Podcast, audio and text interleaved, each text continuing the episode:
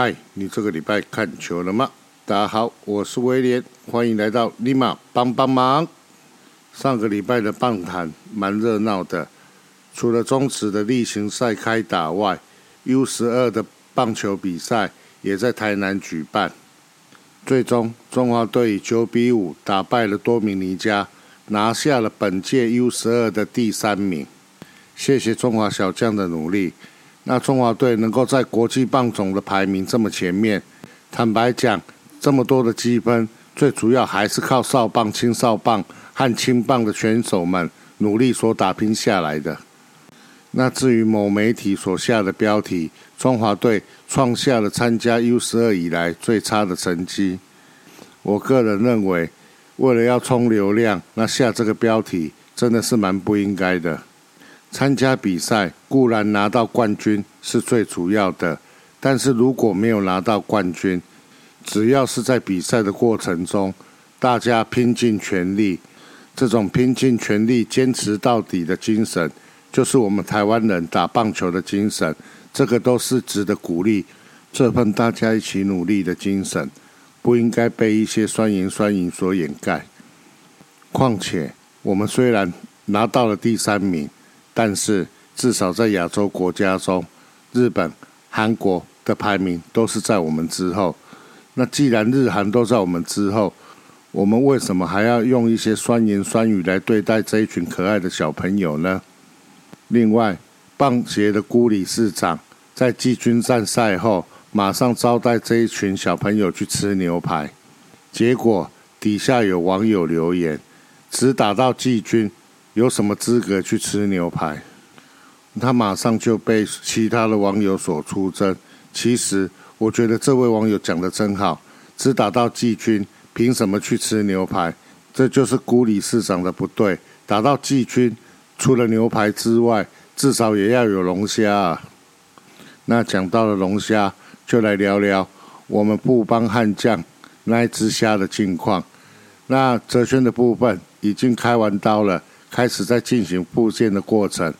那球团也很贴心，有安排了一些队友在他开刀前录制一些鼓励打气的话。只是很可惜的，如果这一段影片。能再加上球迷的鼓励打气的话，会更完美。就诚如郭俊霖所讲的，开刀其实不是那么大的一个问题，最大的问题是在开完刀后，一个人要去面对漫长的复健过程。复健的过程除了时间很长之外，单调无聊，常会导致复健的球员东想西想。进而去影响到部件的进度，在此祝福队长部件的过程顺利，那早日能够回来球场。那节目的第一个单元是和你聊新闻，但是说也奇怪，上个礼拜悍将几乎没有新闻，这应该是要高兴吗？上个礼拜中职的新闻几乎都是在喵喵还有爪爪身上。那虽然本身悍将是没有什么新闻。但是为了和大家尬聊，我就来聊聊上个礼拜我在社群媒体上所看到的一则和悍将有关的消息，那就是关于在泽轩受伤的这一段期间，教练团是选定由国成来做代理的队长，西卡西。但是国成坦白讲，在拿到了六月的 MVP 之后，他的打击状况坦白讲非常非常。非常的不好，那就有一些网友就在社群媒体上面留言，他们不希望国成来当队长，而是推举王把来当代理的队长。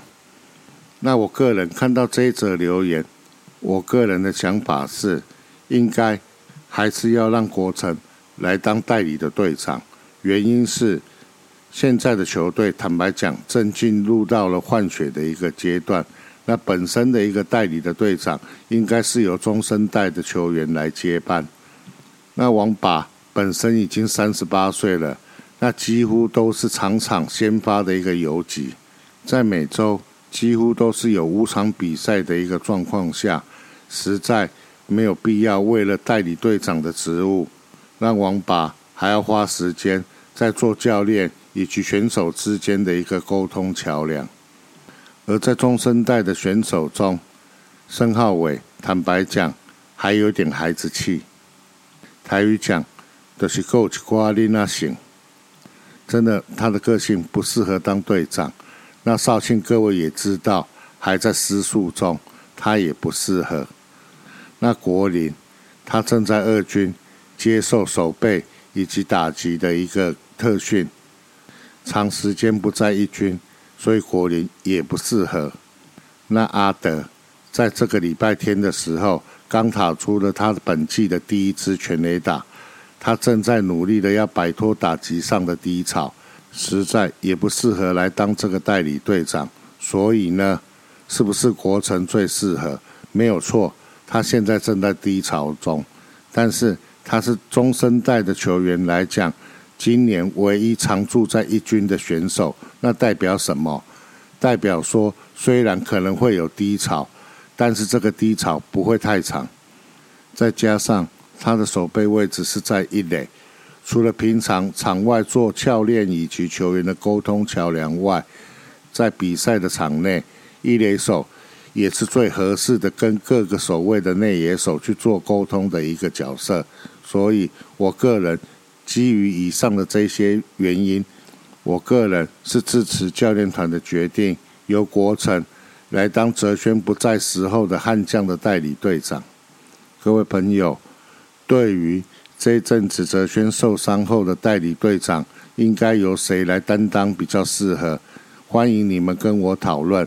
可以私讯到大叔野球五四三的脸书社团，或者利用大叔野球五四三的赖群组私密我。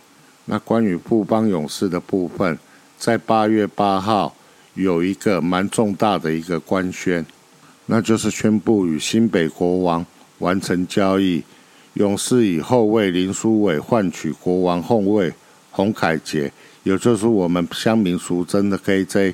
还有前锋张文平，已经二零二四年的首轮受保护选手权，前两顺位的保护，如为第一、第二顺位，勇士将不得拥有此选秀权。第三至第六则为勇士拥有。经联盟审核确定此交易案成立。那我个人在看到了这一则重大的人事交易案，我个人的想法是，勇士换到了未来。而国王除了换到了苏伟之外，应该也是等于，如果苏豪要打台湾的职业篮球的话，应该就是到新北国王队了。勇士在完成了此项人事交易之后，后卫的部分有南洋小跑车，有 KJ，那还有南湖的双枪简廷照以及鲑鱼，而在锋线的部分。有陈范博彦、张忠宪、张根玉，中锋的部分有曾祥军、石伯恩。如果说连台魔兽谢宗龙都签约过来的话，那我必须要坦白的讲，富邦勇士的换血在今年已经可以算是完成了。也是欢迎各位朋友能够私讯我，告诉我一下。往后的这三到五年，布邦勇士怎么输啊？林书伟的七年职业生涯，全部皆是身披布邦勇士的一号球衣。一五一六年球季加盟，至今累积众多的成就与奖项，包含 SBL 第十三季的年度新人王、年度第一队和年度助攻王，四度入选 SBL 全明星赛，一座 SBL 的总冠军。及两座 Plus 利的总冠军，生涯累计两千四百四十六分，九百二十一次的助攻，三百一十一次的超解，投进两百三十一颗的三分球，含 Plus 利、SBL、ABL 例行赛及季后赛，皆是勇士队史第一。布邦勇士于二零一四年正式成立，就从二零一五年开始就是勇士的一员。是勇士队史最元老级的球员，旧的资历和成就，毫无疑问是勇士队史上最伟大的球员之一。在此，很感谢旧过去为球队的努力和贡献，也祝福就在新球队能有更好的一个发展，持续发光发热。We will miss you, 旧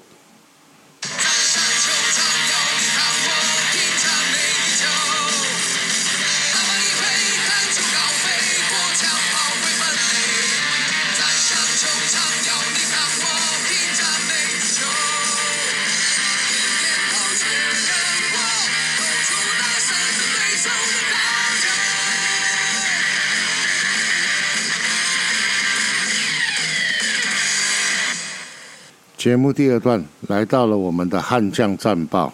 那上个礼拜的悍将总共打了五场比赛，那战绩是两胜三败，蛮可惜的。尤其是输的第一场对乐天的比赛，那一场比赛真的就是可以看得出来我们和乐天的差距在哪里。可惜，一方面是除了罗莉只完成了八又三分之一局的无安打比赛之外，最可惜的地方在于，我们和乐天的差距真的是很明显，在这一场比赛中一览无遗。那接下来我就来简单的聊一下这五场比赛的赛况。八月二号星期二，在新庄主场对战乐天桃园，明星赛后首度上演的下半季龙头之争。各位邦迷，你没有听错。明星赛后首度上演的下半季龙头之争，因为很爽，所以我必须要念三次。明星赛后首度上演的下半季龙头之争，分居下半季战绩榜前两位的乐天桃园，做客新庄球场出战富邦悍将，两队推出羊头对决的戏码，由联盟本季最多胜的狂威对上现役洋将生涯最多胜的罗莉。两位圣投王拼战场上上演了顶尖的对决，无失分之外，还大展 K 功，形成精彩的投手战。原队的狂威在正规局数内主投七局无失分，仅被击出了五支安打，还飙出了九次的夺三阵。而悍将的罗莉更是投出生涯最接近无安打比赛的一次表现，主投八又三分之一局无安打无失分。直到九局上，才让林立敲出二雷安打，突破无安打的比赛金身。悍将也在罗莉无安打比赛无望后，换上了曾俊岳接手登板。三垒手董子恩在处理廖健富击出的滚地球时发生传球的失误，也让原队在九局上率先拿下分数。罗莉的无安打被破功，在场的球迷已经够呕了。那结果又看到了董子恩的这一球传球的失误，更加了哦啊！这是一球投手前的滚地球，曾俊岳接的很漂亮。他看到了二垒的跑者往三垒跑，然后他把球传向了三垒之后，那董子恩就开始进行了所谓的一个内野的一个夹杀。当游击手再把球回传给董子恩了之后，这个时候的跑者大概是在二垒跟三垒的中间，但是子恩看到了打者已经快跑上了二垒，结果他就把球传到了在二垒垒包上面补位的王正堂，可是没有传好，造成了跑者平安上到了二垒，而原本在二三垒之间的跑者也趁这个机会就跑到了三垒。这个都是结果论了。如果当时董子恩他没有把球传到二垒垒包，而是往二三垒之间的跑者去做逼近的话，二三垒的跑者事实上是肯定会出局的。但是子恩他太贪心了，他想说跑者已经跑到了二三垒之间，如果他先把球传到了二垒去崩杀打者的话。再回传到三垒，应该能够抓到双杀，但是事与愿违，因为传偏的关系，造成了 O save，也造成了后续的失分。坦白讲，在九上结束的时候，现场的邦迷都蛮失望的。罗莉的无安打被迫，然后投了八又三分之一局，还要承担败投。你没有听错。虽然还有九下可以进攻的机会，但是我们现场的邦米，可能是因为已经被失误气到脑袋无法思考，所以一直认为啊这场比赛会输啊。罗莉怎么每次投那么好，都要承担败投？当我们开启了问天模式的时候，另一边的桃园在狂威退场后，由豪进连线登板抢胜。九局下，豪进让范国成击出了内野滚地球，结果三垒手郭彦文却也同样的发生了关键失误，而大宝申浩伟把握机会在二出局后敲出三垒安打，一棒追平了比数，也将比赛带进了延长。比赛到这个时刻的时候，我们坦白讲，输赢已经不重要了，只要罗莉。投的这么好，而没有败投就好。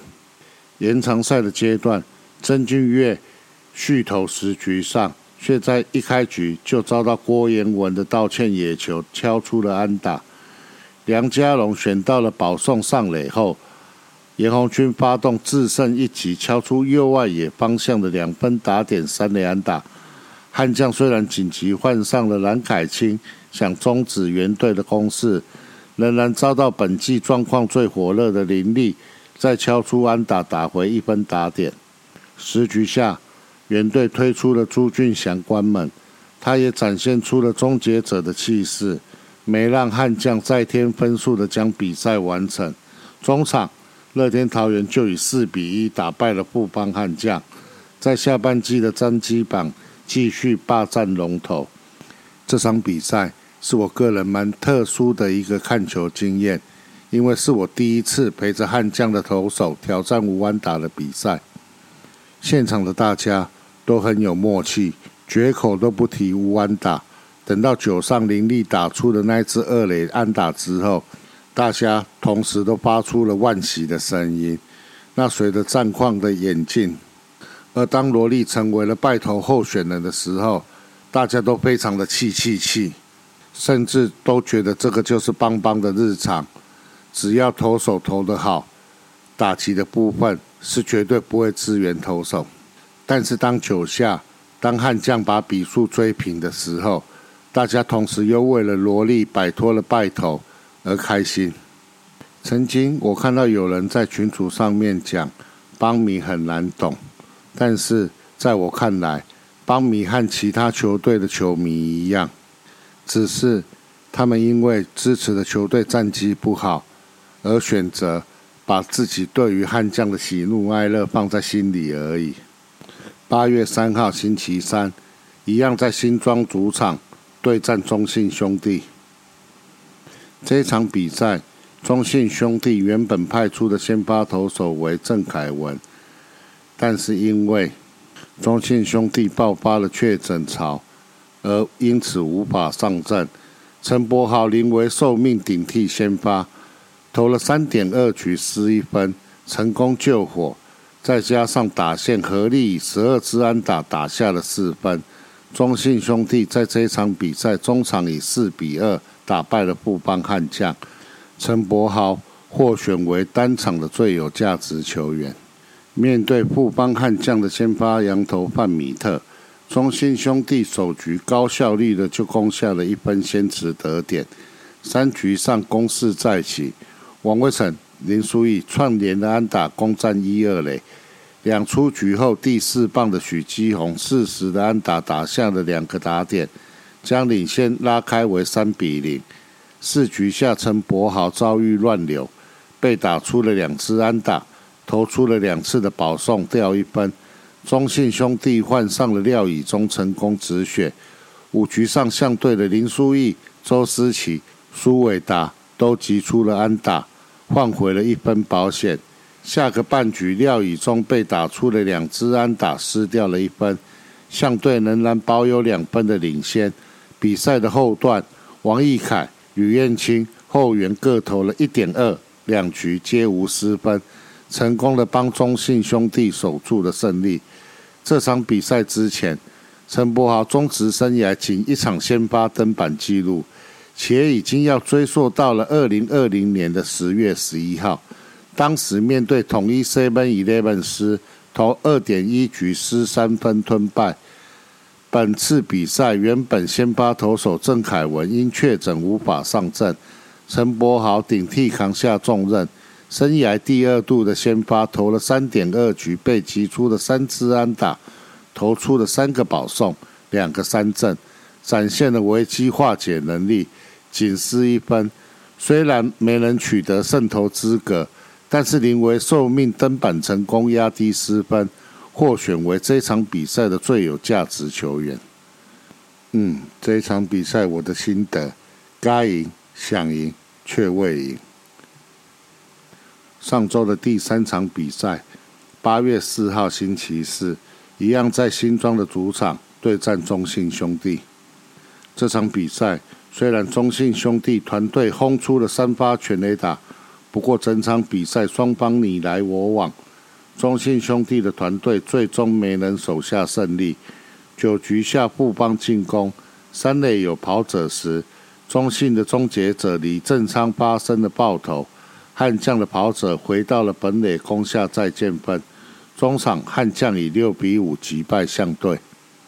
中信在三局上靠着姜坤宇的阳春全垒打先持得点，布莱喜在下一局也补上了一发阳春炮。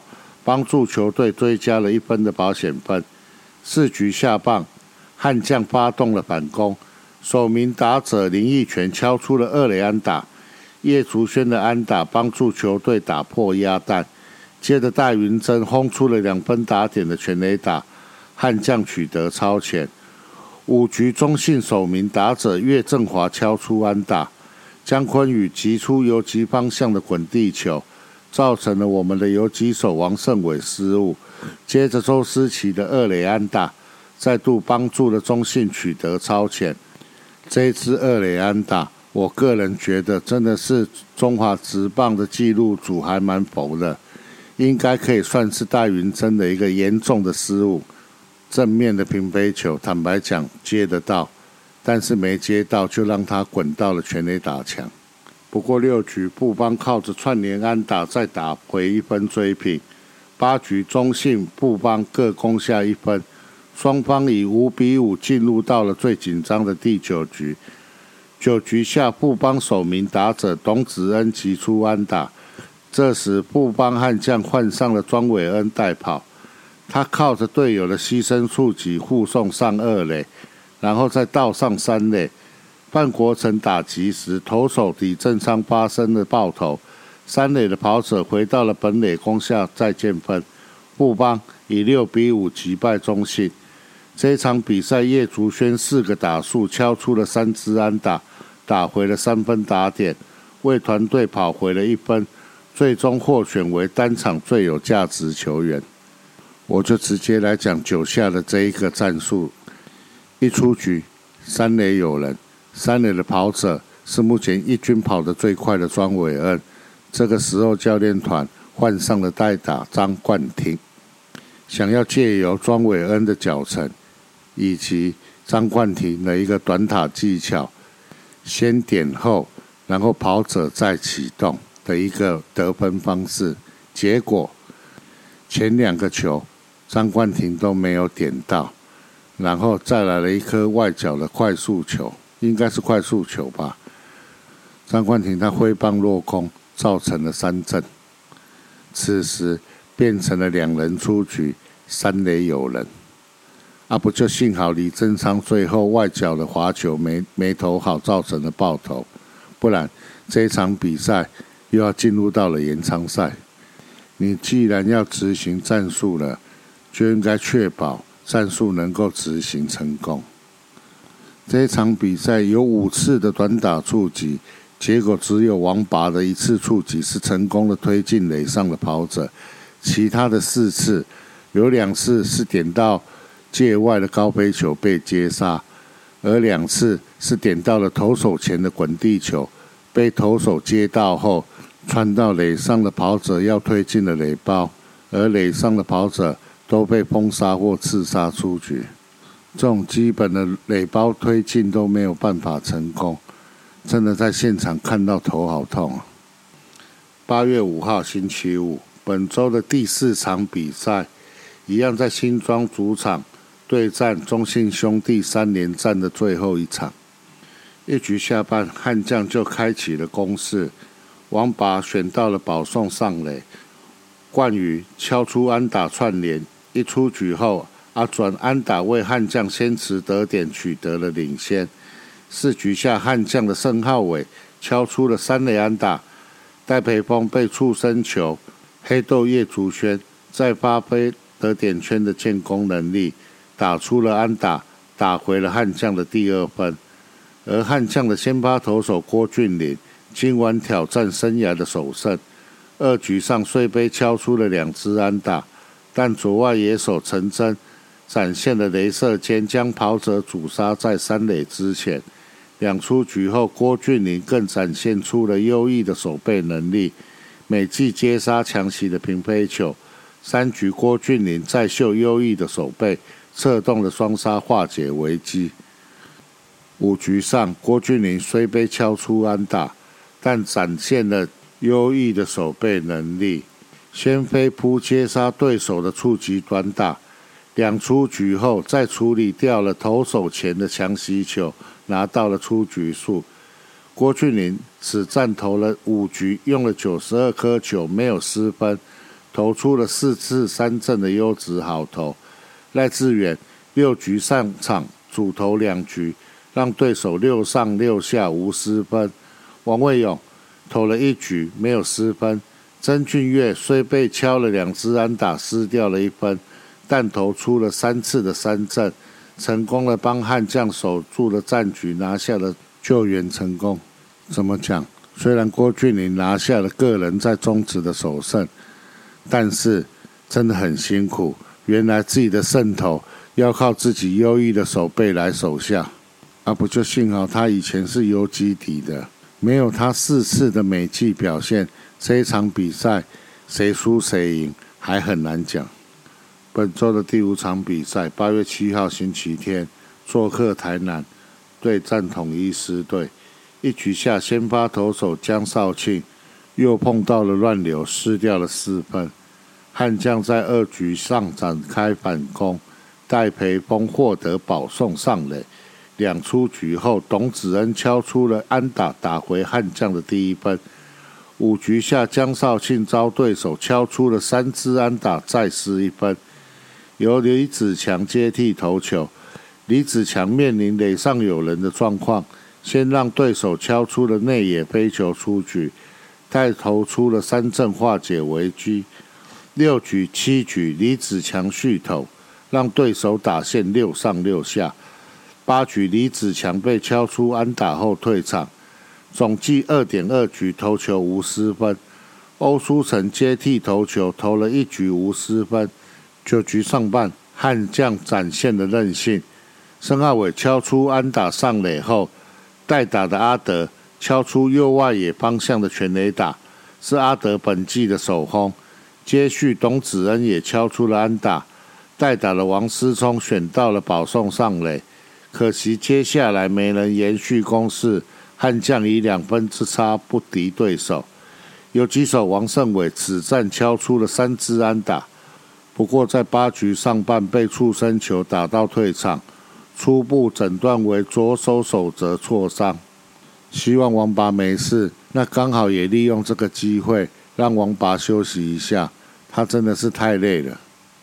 现在在一军的阵容上，余生旭、胡冠宇、庄伟恩。都是可以守游击，就暂时让王八好好的休息一下，真的是辛苦他了。至于庆 baby，哎，该怎么说？又是手局爆，因为已经不是第一次的手局爆，所以你说他嘛赛前热身不够，我觉得不可能。你说他手有伤吗？我也觉得不可能。那也不是只有在新庄球场会手局爆。那会是什么问题？我想，目前的罗曼教练针对江少庆的这一个状况，也目前也还没有找出可以解决的方法。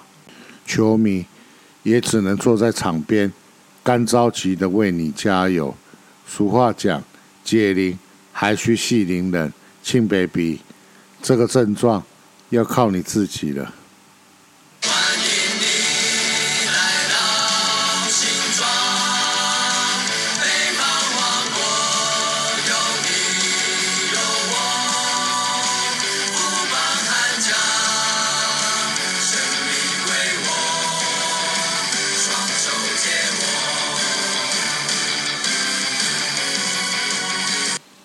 接下来我们来看成绩的部分，在团队战绩的部分，悍将目前的战绩是五胜四败，胜率是五成五六，那落后给排名第一的乐天桃园，有着三点五场的胜差。而在近十场的成绩的部分是六胜四败，而在投手群的部分，悍将的投手群目前在九场比赛。是被打出了五支的全垒打，那投出了十九次的保送，那三振的部分是投了五十九次，爆投两次，总失分是二十七分，但是在自责分的部分是二十二分，那在每局的被上垒率的部分是一点一零，而在防御率的部分是二点四八，团队防御率的部分在下半季是排名第二。排名第一的，他的团队的防御率真的非常的低，真的蛮夸张了，是乐天桃园的一点七八。而在野手团队打击成绩的部分，九场比赛打出了七十五支的安打，那另外有七支的全垒打，垒打数是一百一十个，被三振了六十六次，那拿到了二十次的一个四坏球保送。那盗垒成功的部分是七次，在上垒率的部分是三乘零四，长打率三乘六一，而在团队打击率的部分是二乘四六，而在团队打击率最好的为中信兄弟的二乘七零，而在团队守备成绩的部分，九场比赛是失误五次，在五队里面。是失误次数最少的球队，盗垒主杀成功一次，但是被盗垒成功两次。团队的守备率来到了九点八六。在个人成绩的部分，投手曾俊岳目前在救援成功的部分是十二次，排名第三。排名第一的是乐天桃园的豪进，二十三次。排名第二的是劳工支持五夺。他的次数是十七次，在中继成功的部分，欧舒成是排名第五，七次；排名第一的是乐天桃园的陈宇勋，他是十五次；而排名第二的也是乐天桃园的朱俊强，他是十二次。夺三振的部分，范米特他是拿下了七十七次的三振。排名在第四，排名第一的是中信兄弟的德保拉，一百一十次。而在打者的部分，我很认真的找了三次，没有一个人入选任何的一个奖项。那我在节目的一开始为什么会讲我们跟乐天桃园的差距？我自己这个礼拜看球的一个心得，就是乐天桃园就算打击再怎么差。他们都是有办法找到怎么赢球的方法，而在悍将的部分，打击常常出现断层就算了。那现阶段的一军名单，在左右外野的部分，别人能接到的界外高飞球，而我们家悍将的球员都是接不到。在这四场比赛的部分，我至少就看到了三颗没有接到。外野的高飞界外的必死球没接到，就导致了在投手板上的投手可能要再投三到五颗球来解决这一位打者，非常消耗投手的投球数。而在打击上，又刚好是左右外野常常这两位选手出现断层。我并没有指特定的哪些选手，只是目前在一军上。在守左右外野的选手，好了，我就指明了，包含陈真，包含张冠廷，包含戴云珍，包含王思聪，上来常常是吞 K。我也知道在换血的过程中，要多给他们 PA 没有错，但是至少在一场跟一场之间，总要让帮迷们去看到你们进步的地方，不管是在打击，不管是在守备。我在这个礼拜，我甚至看到第四场，我们的左外野手跟我们的右外野手竟然都是工具人在手。这画面真的好美，好美，好美！这也凸显出教练团对目前我们的外野手的手背也好、打击也好，信任感、信任度非常非常的低。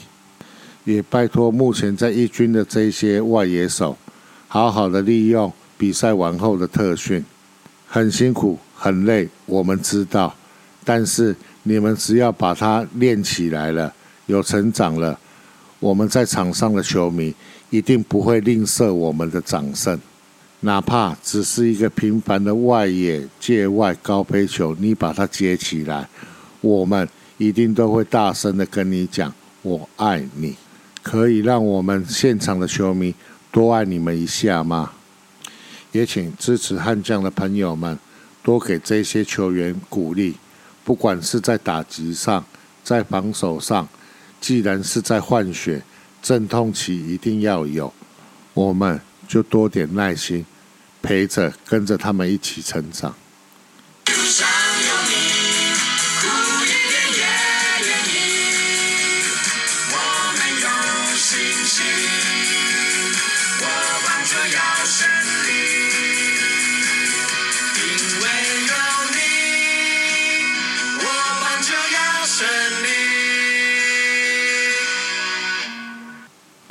而在本周赛程的部分，本周的赛程要打五场比赛，五场都在新庄主场。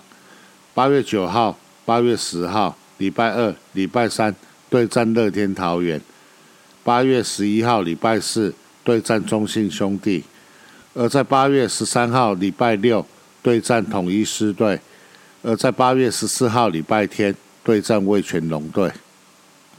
在八月十三号跟八月十四号的部分，这个是下半季的第一个主题日，全面攻占。